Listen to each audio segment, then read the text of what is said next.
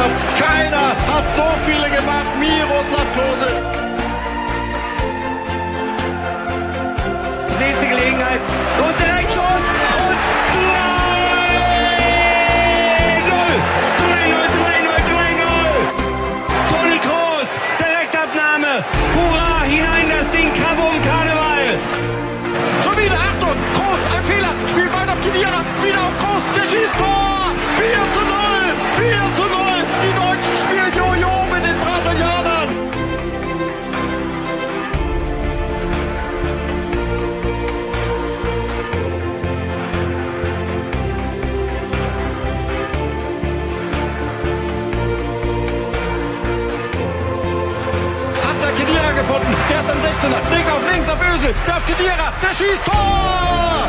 Der schießt Tor! 5 zu 0!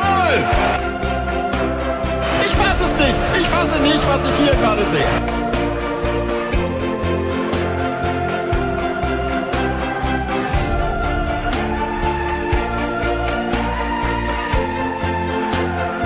nochmal zusammen. Der zentral in die Mitte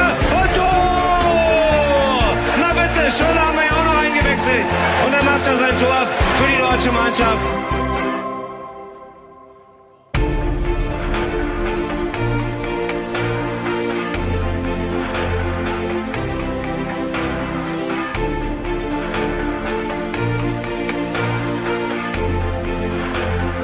An der linken Eck, direkt weiterlandet. In den 16er. Auf Schweinsteiger. Tor!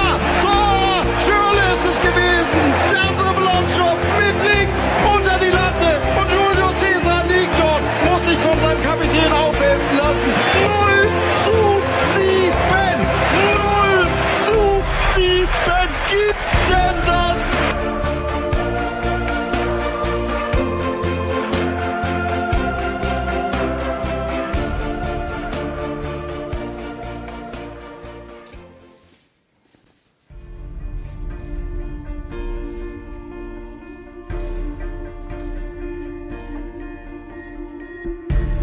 Schon festhalten, eines der denkwürdigsten Gesch Spiele in der Geschichte des deutschen Fußballs.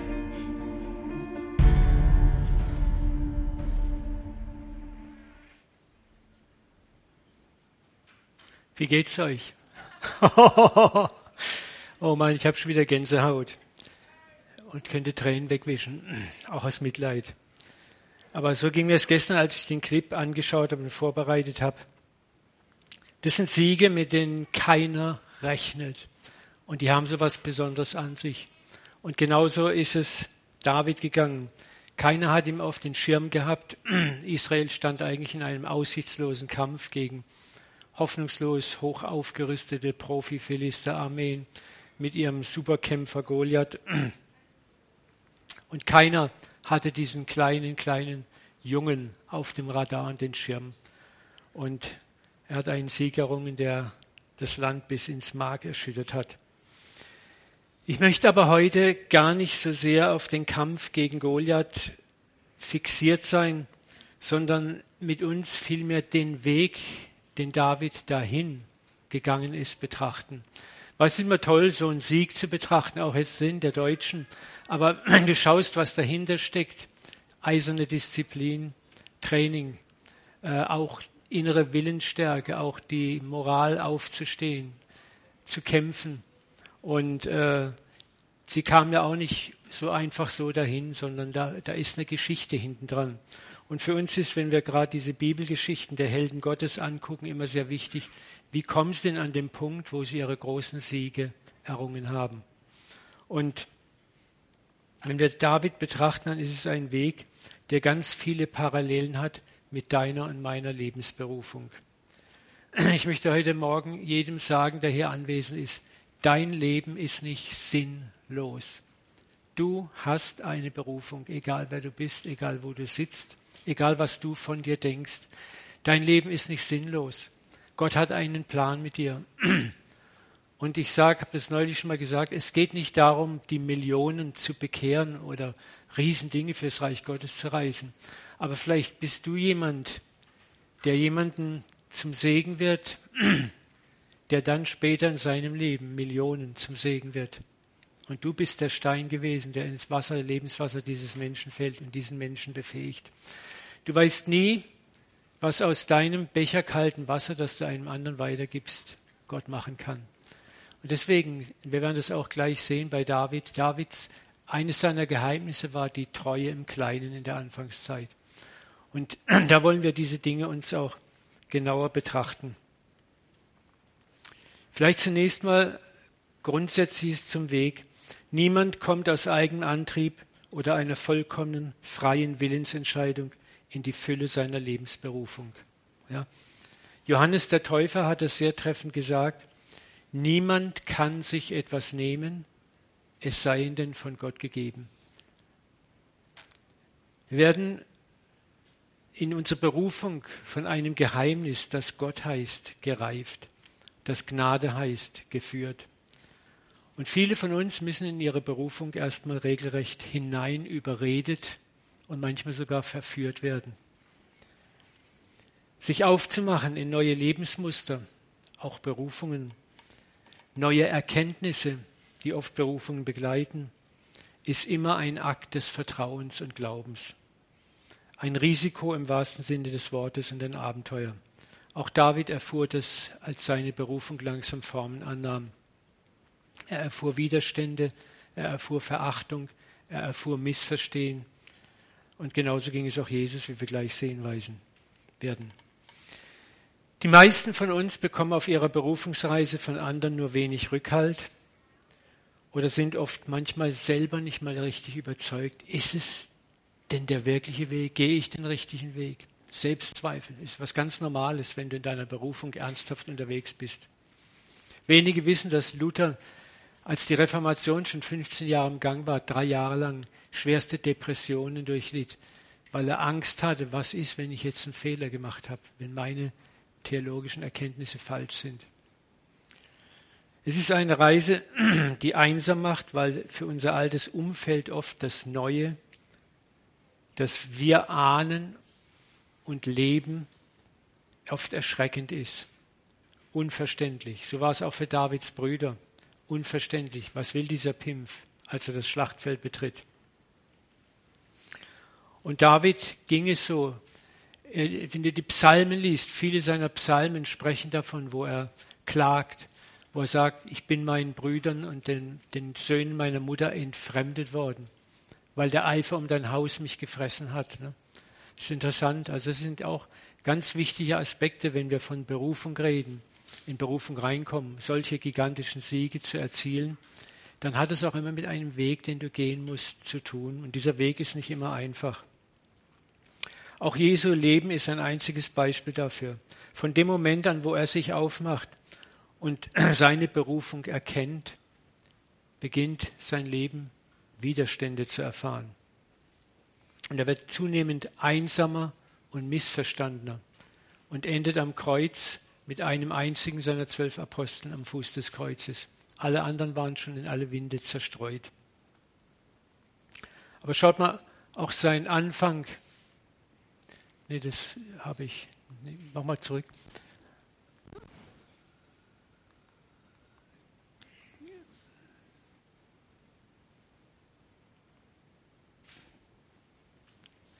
Ich möchte es kurz vorlesen. Als seine Angehörigen oder die Angehörigen Jesu erfuhren, wie er lehrte, machten sie sich auf, um ihn mit Gewalt zurückzuholen. Denn sie sagten, er muss den Verstand verloren haben. Überleg mal, dein Papa, deine Mama, deine Brüder, du gehst jetzt irgendwo in eine Gemeinde oder hast dich entschlossen, vielleicht eine Bibelschule zu besuchen. Und jetzt kommen sie und sagen, du hast den Verstand verloren. Ja? Das ging Jesus kein, kein bisschen anders als uns. Und die Gesetzeslehrer, die von Jerusalem heruntergekommen waren, sagten, er ist mit dem Teufel im Bund und die Dämonen treibt er nur mit der Hilfe des obersten aller Dämonen aus. Gänzlich missverstanden. Und das ist etwas, was wir auch aus dem Leben David lernen. Bevor es zum Sieg kommt, kommt auch oft erst das große Missverstehen, das große vielleicht sich einsam fühlen, alleingelassen werden. Und das müssen wir auch in Kauf nehmen, bevor wir yeah, den Mordsieg feiern. Johannes 6, 60, als Jesus von seinem Fleisch und Blut redet, das wir essen und trinken sollen, da heißt es, darüber ärgerten sich selbst viele seiner Jünger. Was du da sagst, geht zu weit, das kann man ja nicht anhören. Von da an zogen sich viele seiner Jünger zurück und folgten ihm nicht mehr. Das ist etwas, was wir bis heute erleben. Neues kommt raus, Neues kommt auf den Tisch und Leute kehren dir den Rücken zu, verlassen dich, weil sie mit dem Neuen nicht klarkommen, weil sie das Alte lieben. Das religiös Bekannte und Gewohnte wiegt für die meisten von uns stärker als das Neue. Es wiegt uns in Sicherheit, so dass wir dort oft dauerhaft unser Lager aufschlagen und in der religiösen Orthodoxie unsere Füße einzementieren. Das Neue ist unbekannt, unerprobt und aus Gründen geistlicher Bequemlichkeit oft unerwünscht. Es macht mich unruhig, es beunruhigt mich. Lass mich beim Alten bleiben, lass mich in Ruhe. Jesus sagt selber, der Prophet gilt nirgendwo weniger etwas als in der eigenen Heimatstadt, im eigenen Heimatdorf. Und jeder von euch, der unterwegs ist, hat das schon erlebt. Also muss Gott uns manchmal durch das Leid, durch Versuchungen einen Schubs geben oder wir gehen nicht los. Ja. Jemand muss uns klar machen, dass ein Lager, ein Lebensabschnitt nicht dazu da ist, um für immer dort zu bleiben. Auch unser geistiges Leben geht weiter von einer Berufung in die andere. Und von jeder neuen Berufung gibt es wieder neue Lager, in die wir weiterziehen müssen. Den meisten von uns wurde nie gesagt, dass wir das Bekannte und Gewohnte der ersten Lebenshälfte, wie ich so immer schön sage, hinter uns lassen müssen, um die eigentliche Reise in die Reife zu beginnen. Und David erlebte dieses Muster, als als ahnungsloser Hirtenjunge plötzlich aus dem Nichts heraus, das musst du dir vorstellen, kriegt ein E-Mail auf sein Handy, ne, komm mal nach Hause, Papa will dich sprechen. Und da steht der große Prophet Samuel und salbt ihn zum nächsten König von Israel. Auch der Schock erstmal. Und das ist eine Reise, die er unternimmt, die ein Ziel hat, nicht König zu werden und ja, yeah, ich bin König, sondern das Ziel ist, am Schluss, als David alt und gereift ist, sagt Gott ihm nicht, du wirst mir ein Haus bauen, ich der Herr werde dein Haus bauen. Und das ist gleichzeitig die Reise, wo unsere ganzen Berufen, unser Leben hingeht, zu erkennen, dass alles Gnade ist. Davids Leben von seiner Berufung des ersten Tages bis das Gott ihm offenbart, dass er in sein Lebenshaus baut, ist eine Reise, die beginnt mit der überschäumenden Wildheit jugendlicher Hingabe an Gott. Für mich ist der Sieg gegen Goliath nicht nur ein, ein Wunder, sondern es ist auch ein Stück weit dieses jugendliche Begeistertsein. Mir scheißegal, was mit mir passiert. Ich will was für Gott reißen. Ja. Ich habe niemanden zu versorgen, mich um niemanden zu kümmern. Denn im späteren Leben sieht man, wie dieser Mut David allzu oft verlässt. Aber das ist schön. Gott freut sich auch an diesem jugendlichen, überschäumenden Mut. Er freut sich an unseren Verrücktheiten. Und deswegen seid verrückt. Habt nicht Angst, verrückt zu sein. Egal wie alt ihr seid, ja. Gott liebt es und er schreibt auf unseren krummen Linien enorm gerade. Und er macht aus unserer Scheiße Gold. Und so geht es David.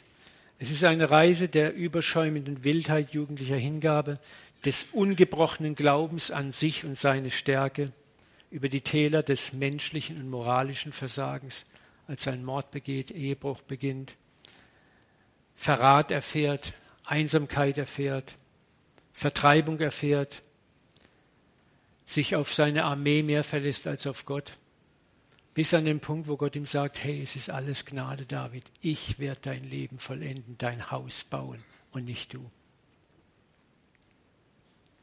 Und das ist das große Bild der Berufung Davids. Das werden wir auch noch in den nächsten Sonntagen weiter entfalten.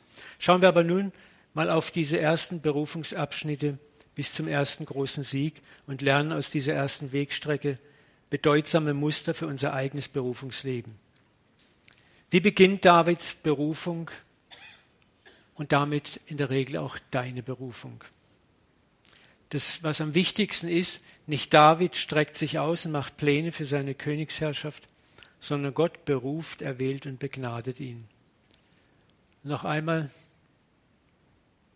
dieser Satz von Johannes dem Täufer, niemand kann sich etwas nehmen, es sei ihm denn von Gott gegeben. Gott ist derjenige, der uns zu unserer Berufung erwählt, beruft und begnadet, also befähigt.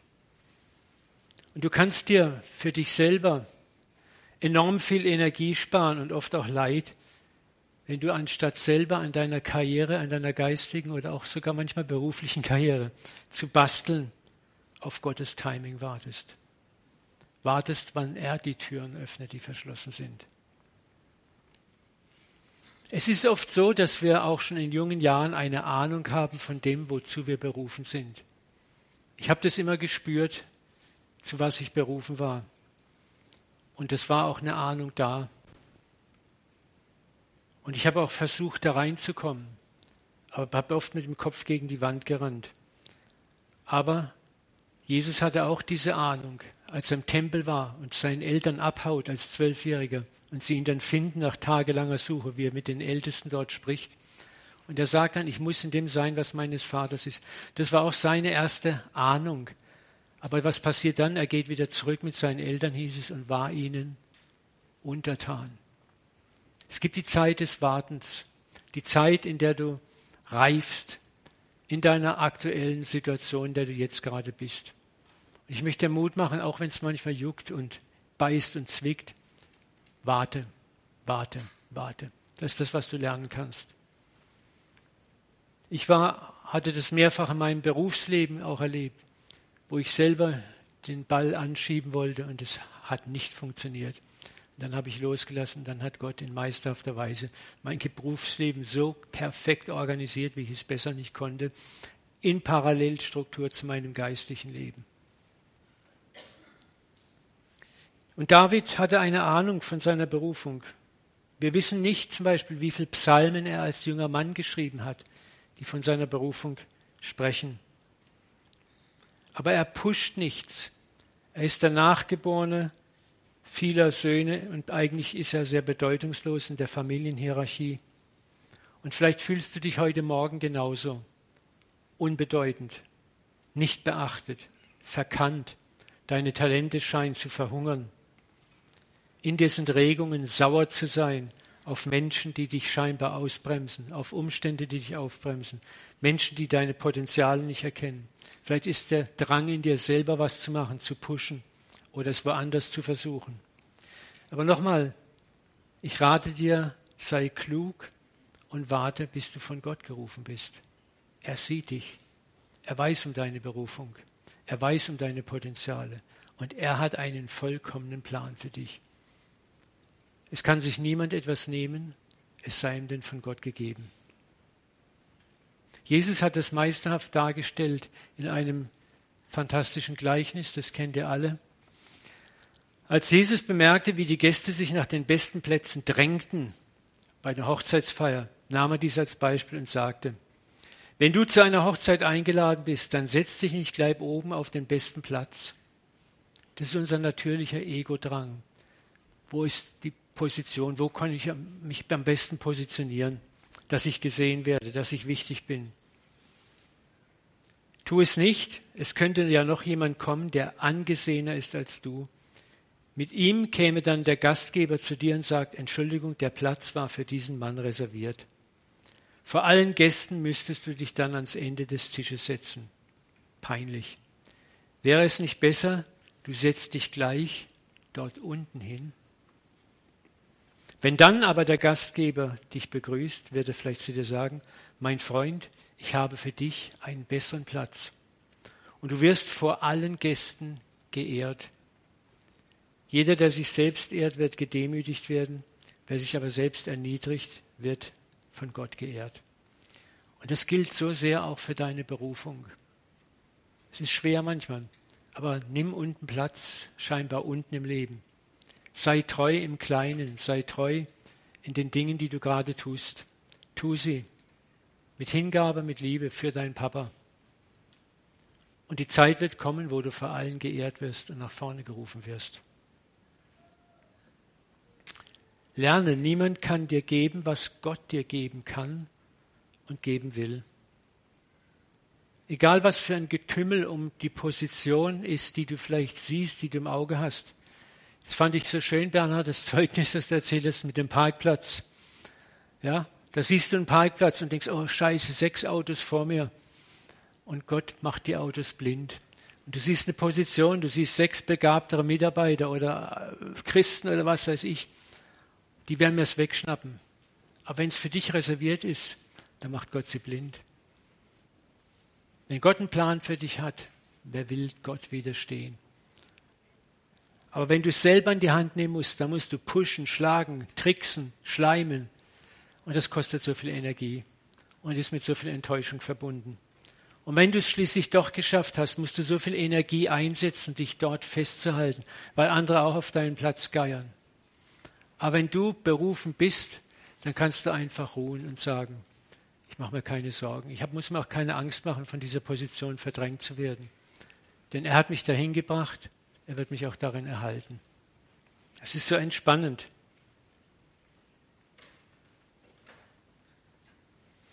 Davids Zeit kam, als Gott Samuel, den Propheten, in das Haus seines Vaters schickte, um den nächsten König für Israel zu salben.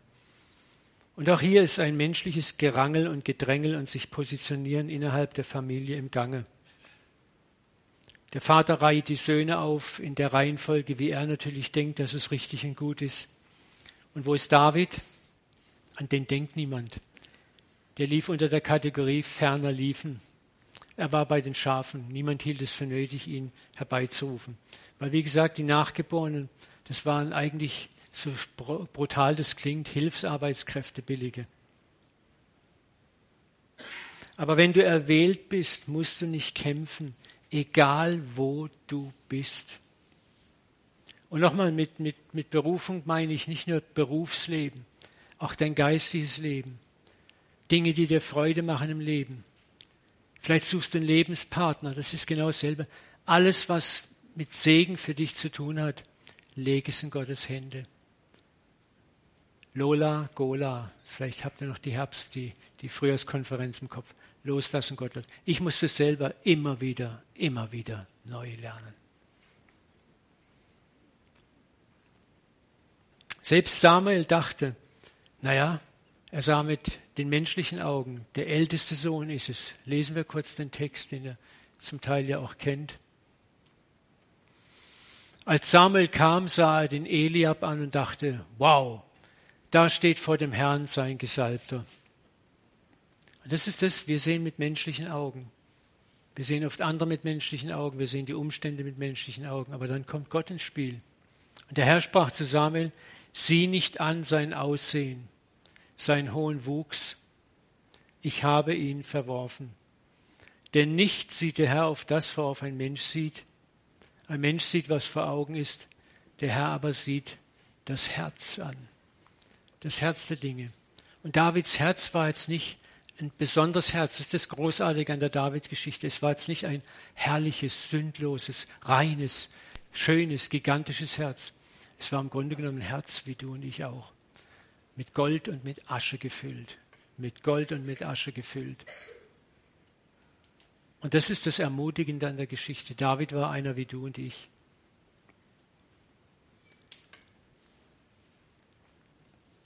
Und Gott sieht dein Potenzial, aber sieh doch deine Asche. Und er sieht beides an und sagt, aus den beiden Dingen kann ich etwas machen. Du musst nicht kämpfen für deine Berufung. Gott macht das für dich. Und das Schöne ist, Gott sieht sogar deine potenzielle Zerbrochenheit, deine Fehler, deine Schwächen, deine Sollbruchstellen. Und er wählt dich trotzdem und sagt, damit werde ich fertig. Glaubt ihr nicht, dass David, als er diesen Hirtenjungen sah, den Mörder nicht schon sah, den Ehebrecher sah, den Feigling sah, der sich wahnsinnig verstellt vor dem Philisterkönig und dort quasi gegen Israel Stellvertreterkrieg führen soll, der seine Armee später zählt. All das sah Gott. Aber Gott sah auch einen Mann, wo er sagte, damit komme ich klar. Gott ist der Vollender und auch der Anfänger unseres Glaubens und nicht wir. Wir alle sind und bleiben Gold und Asche, solange wir leben. Und Gott sieht die Asche an und sieht das Gold an und sagt, daraus mache ich was. Mit jedem hier im Raum. Was macht David nun, als diese Salbung erfolgt ist, als er, wow, wow ich bin berufen, besucht er sofort in Jerusalem ein Leadership-Seminar, belegt er in Tel Aviv Kurse in politischer Fortbildung oder organisiert eine große Wahlkampftour. Es ist interessant, er geht zurück zu den Schafen. Ganz normal. Er macht seine Arbeit und wartet. Und daraus können wir mehr lernen als aus dieser Kampfsituation. Du kannst lernen, auch wenn du eine klare Berufung über dein Leben bekommen hast, die bestätigt wird mittlerweile, die klar ausgesprochen wird, wo erste Eckpunkte eingerammt sind in den Boden. Bleib im Kleinen treu, bis weitere Türen aufgehen. Und widerstehe der Versuchung, ja, Gott hat ja gesagt und Gott hat getan, jetzt push ich, jetzt habe ich ein Recht zu pushen. David macht das nicht. Die Treue im Kleinen und das Warten auf Gott ist ein wertvoller Charakterzug, den Gott entwickeln möchte in uns, bevor er uns in den nächsten Schritt führt. Aber wenn du im Kleinen treu bist, wirst du es auch im Großen sein. Und die Jahre vergehen. Und bestimmt hat David hier und da mal gedacht, ja, was ist jetzt, was passiert jetzt? Hey, scheiße, ich bin immer noch hier beim äh. Aber wieder ist es jemand von außen. Ein junger Offizier, der David einen Schritt weiter in seiner Berufung bringt. König Saul leidet an Depressionen und er sucht verzweifelt nach einem Musiktherapeuten, weil wir seine Ärzte so gesagt haben. Und ein junger Offizier aus dem Hofrat kannte David vom Sehen und vom Hören. Und jetzt lesen wir das mal. Da sprach Saul zu, einen, zu seinen Leuten, seht euch nach einem Mann um, der des Seitenspiels kundig ist und bringt ihn zu mir. Da antwortete einer der jungen Männer und sprach, ich habe gesehen einen Sohn Isais des Bethlehemiters. Der ist des Seitenspiels kundig, ein tapferer Mann, tüchtig zum Kampf, verständig in seiner Rede, schön gestaltet und der Herr ist mit ihm. Krass.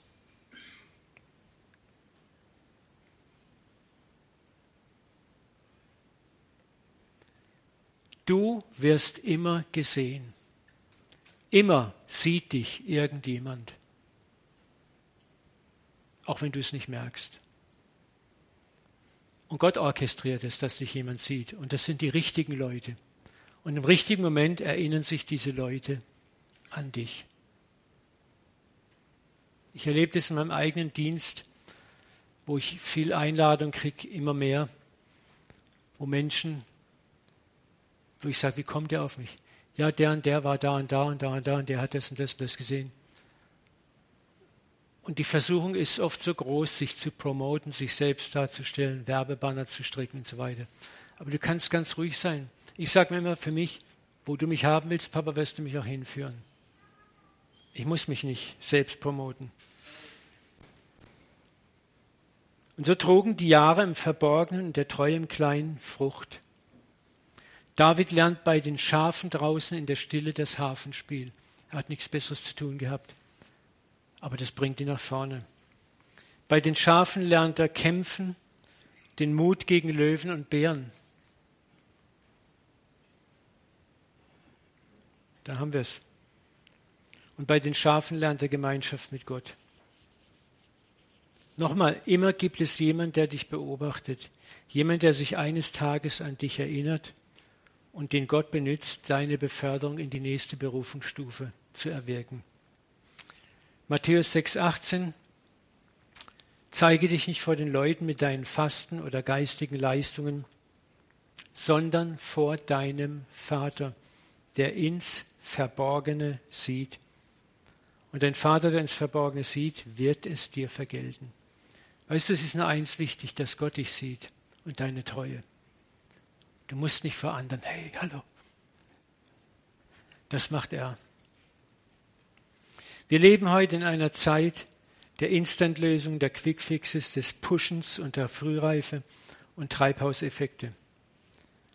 Und das ist auch in der Gemeinde oft so zu beobachten. Aber für gute Frucht, geistige Frucht und Berufungsfrucht gibt es keine Abkürzung, egal wie verlockend sie aussieht. Gottes Auge ist immer auf dich gerichtet und wenn er Schritt eins mit dir geht, wird er auch Schritt zwei mit dir gehen, Schritt drei und Schritt vier. Und er wird dafür sorgen, dass die Berufung, die über dein Leben ausgesprochen ist, die du spürst und ahnst, Realität wird.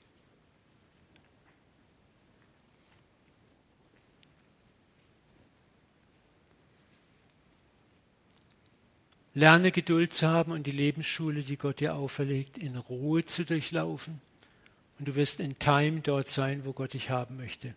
Sprüche 13,11. Hastig errafftes Gut zerrinnt, auch hastig errafftes Lebensgut. Wer aber ruhig sammelt, bekommt immer mehr.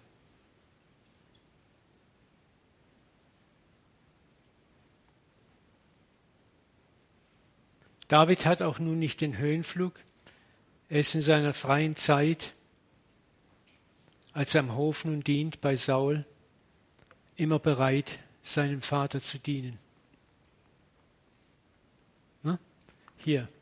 Und David ging ab und zu von Saul hinweg nach Bethlehem, um die Schafe seines Vaters zu hüten.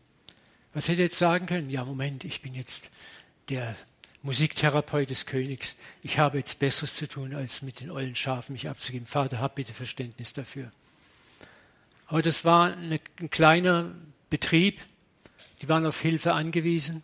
Und David war sich eben nicht fein genug. Außerdem bin ich als König gesalbt.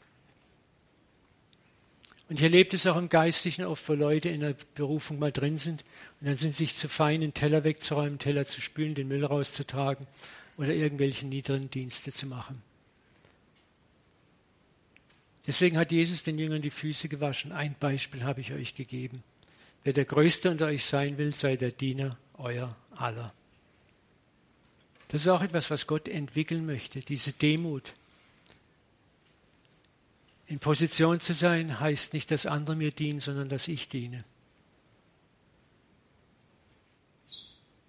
So viele Leute, nachdem sie die erste Beförderung oder Anerkennung erfahren haben, erliegen der Versuchung, nun nicht mehr zuständig zu sein für scheinbar niedere Arbeiten.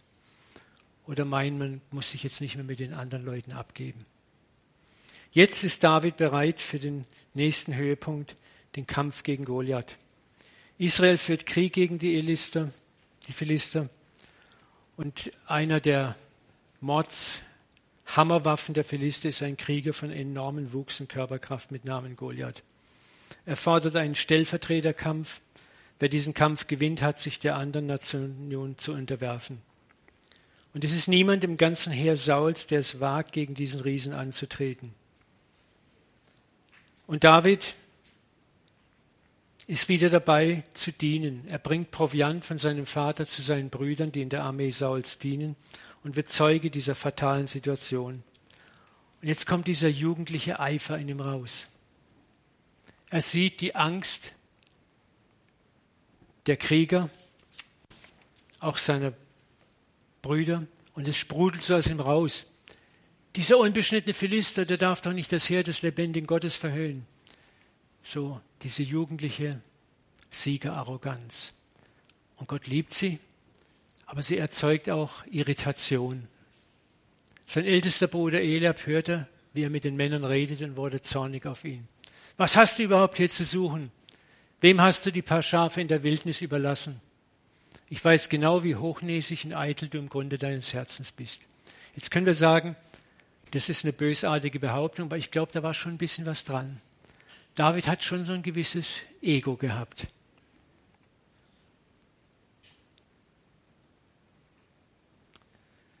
Hier sehen wir den Eifer der Jugend in Reinkultur. In diesem Alter macht man sich wenig Gedanken über die Folgen seines Handelns.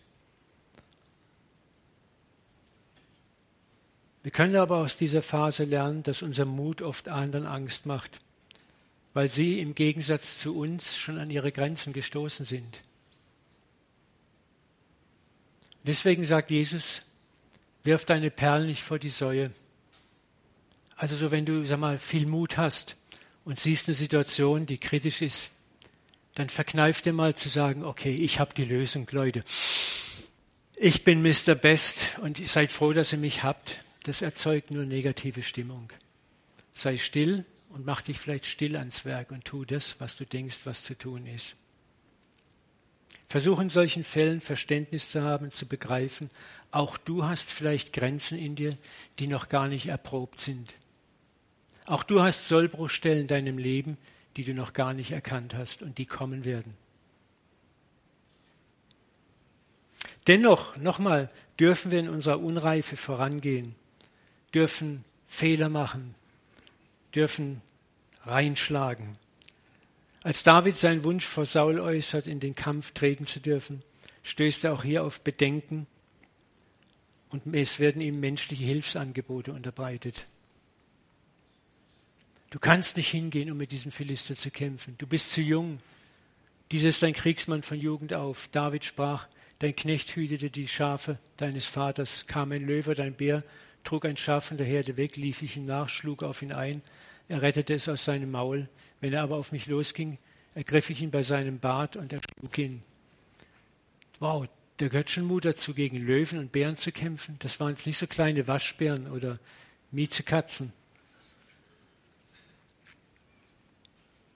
Aber wir können hier sehen, Davids Mut kommt auch nicht aus einer reinen Arroganz, sondern hat sich draußen bei den Schafen in der Einsamkeit gebildet und bewährt. Das, was du in deiner Einsamkeit, in deiner Berufung ungesehen von vielen treu machst, wird mal ein Schatz sein, den du später gebrauchen kannst in deiner Berufung. Dort baust du Muskeln auf. Unterschätze nie, was du vor deiner eigentlichen Berufung in der unbeobachteten Stille lernst und tust. Und es ist normal, hier sehen wir es, etwas für Gott zu reißen, stößt auf liebevolle Besorgnis deiner Mitbürger. Und sie sagen dann gerne, hilf dir selbst, dann hilft dir Gott, nimm meine Rüstung. Und David ist höflich, er probiert die Rüstung an. Und was heißt es dann? Er mühte sich vergeblich damit zu gehen. Es ist oft so auch, wir können nicht in den Schuhen eines anderen gehen. Deswegen habe ich beim Stabwechsel Benny ein paar neue Schuhe gegeben. Ich habe gesagt, geh in deinen eigenen Schuhen. Und das sagt Gott dir, geh in deinen eigenen Schuhen. Andere können Vorbild für dich sein. Leute, die dir vorausgegangen sind, sei es im Berufsleben, im geistlichen Leben oder sonst wo. Aber du musst deine eigenen Schuhe finden und deinen eigenen Weg finden. Und wenn dir Leute Rüstungen anhängen wollen, dann leg sie ab. Und wenn du nur einen Stab hast und eine Schleuder, dann geh damit in den Kampf.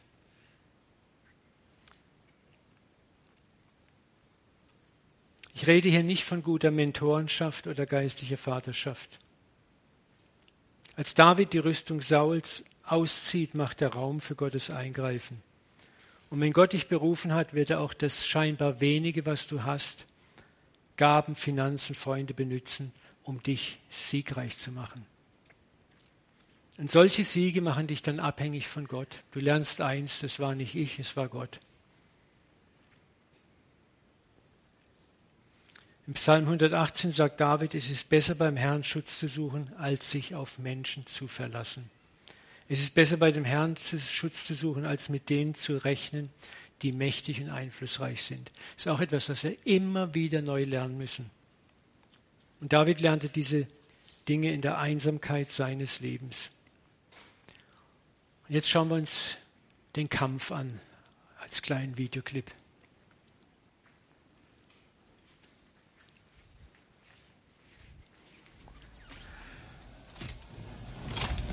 He will feed your flesh to the fowls of the air and the beasts of the field.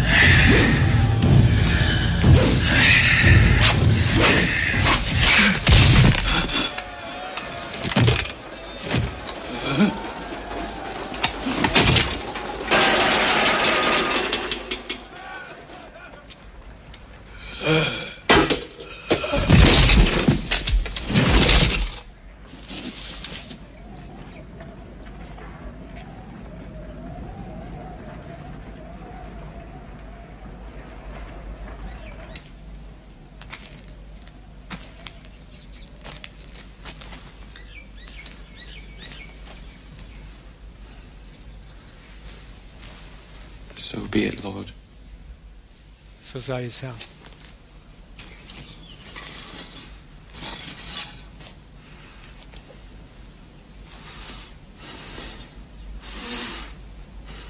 So be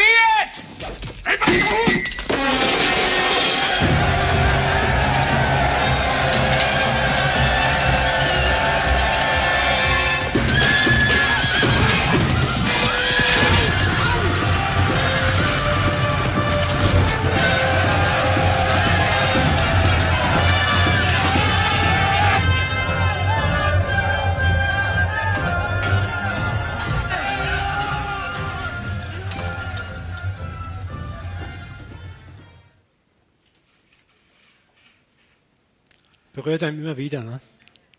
Was lernen wir aus dieser Story? Die flache, fromme Antwort wäre, mutig, gläubig und kühn wie David zu sein. Aber im weiteren Fortgang unserer Predigtreihe werden wir auf die Schattenseiten des Lebens Davids stoßen, wo ihn Mut und Kühnheit verlassen, Egoismus, Selbstsucht und Kontrolle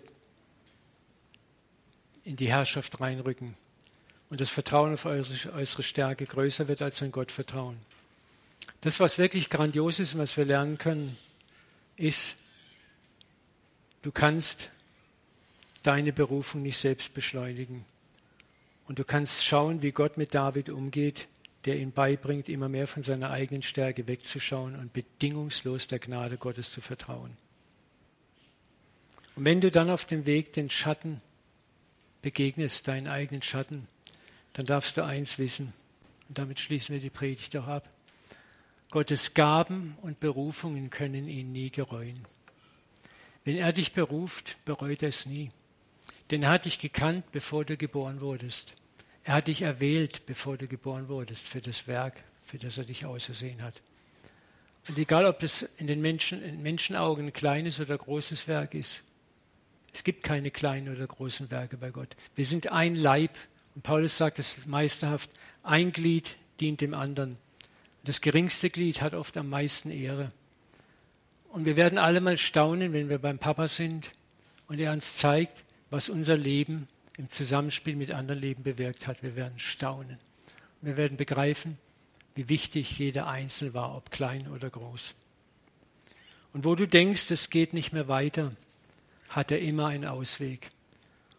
Und das haben wir gestern Abend erlebt. Und damit schließt sich der Kreis mit einem letzten Clip und dann werde ich beten.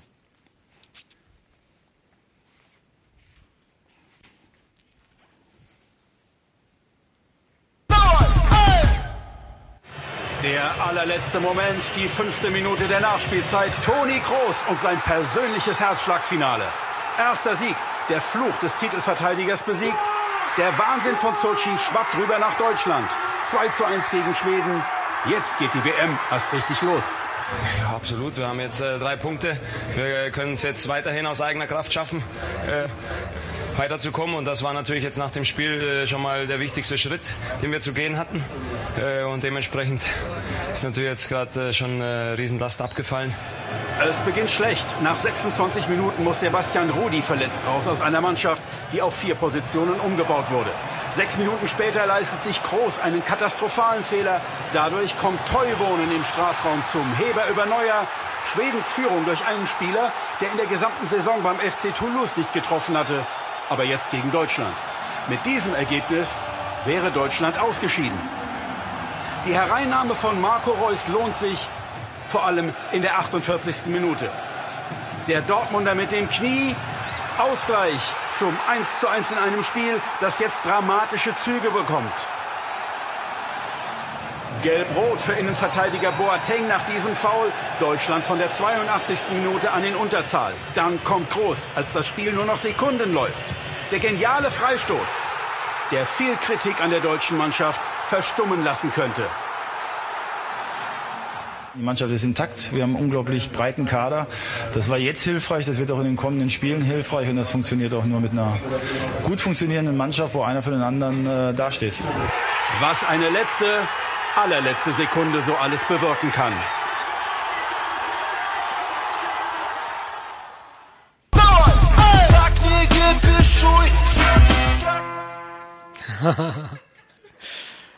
ja, und so hat die Fußball-WM doch etwas mit unserem Predigtthema zu tun. Amen. Ja, und ihr könnt sehen, auch, auch dort greift Gott irgendwie ein. Ne? Aber hat auch Gnade mit den Schweden. Ne? Ich weiß nicht, warum er das manchmal so dreht ne? und ob er es dreht, aber es sind wunderbare Beispiele. Wenn du im Rücken zur Wand stehst, hat Gott immer noch ein Tor für dich. Darf ich noch für euch beten? Vater, wir danken dir jetzt für dieses bunt gemischte Wort und wir möchten dich jetzt einfach bitten, dass du uns im Herz erreichst durch das, was wir gehört haben. Ich möchte euch jetzt segnen und nochmal ganz bewusst ermutigen. Schau im Geist auf deine Berufung, zu was du berufen bist. Schau, wo du gerade stehst und freund dich damit an. Du bist am richtigen Ort. Und es ist ein größerer, der dein Tempo und Vorankommen bestimmt. Und er macht keine Fehler. Und auch wenn es sich manchmal anfühlt wie drei Schritte vor und zwei zurück, bist du auf dem richtigen Weg. Vater, und ich bete, dass jetzt dein Friede auf jeden einzelnen fällt. Auch Frieden zu machen mit der Berufung, die wir vielleicht spüren oder ahnen, dass wir Wunschberufungen loslassen, die vielleicht nur was mit Ehre und Glanz und Ruhm zu tun haben. Aber dass wir sagen, Herr, nicht mein Wille geschehe, sondern dein Wille geschehe. Dass wir dahin kommen, wo du uns haben möchtest, an die Position des Leibes. Wie es gerade der Trainer gesagt hat, wir sind ein Team und als Team sind wir stark. Vater, du hast einen Leib aus uns gemacht und ein Glied dient dem anderen. Und die kleinsten Glieder sind die wichtigsten. Vater, und so bitte ich dich auch um konkrete Ermutigung in unserem Leben, dass wir unsere Berufung sehen, spüren, schmecken. Ich bete auch um Ermutigung in deiner Liebe, so wie wir es heute in den Zeugnissen gehört haben, dass du sichtbar, spürbar, fühlbar, messbar auch mit Beweisen deiner väterlichen Gunst und Güte in unser Leben hineinbrichst. Vater, segne jetzt auch den Restsonntag. Gib uns Zeit der Reflexion. Gib uns tolle Begegnungen mit Freunden. Und lass uns in der kommenden Woche deine Herrlichkeit erleben, Vater. Lass uns vielleicht mit einem anderen Antrieb in die Woche, in die Arbeit, in das, was uns zu tun ist, aufgetragen, aufgetragen zu tun ist, hineingehen und die Treue im kleinen Leben. Du wirst das Große daraus machen. In Jesu Namen. Amen. Amen.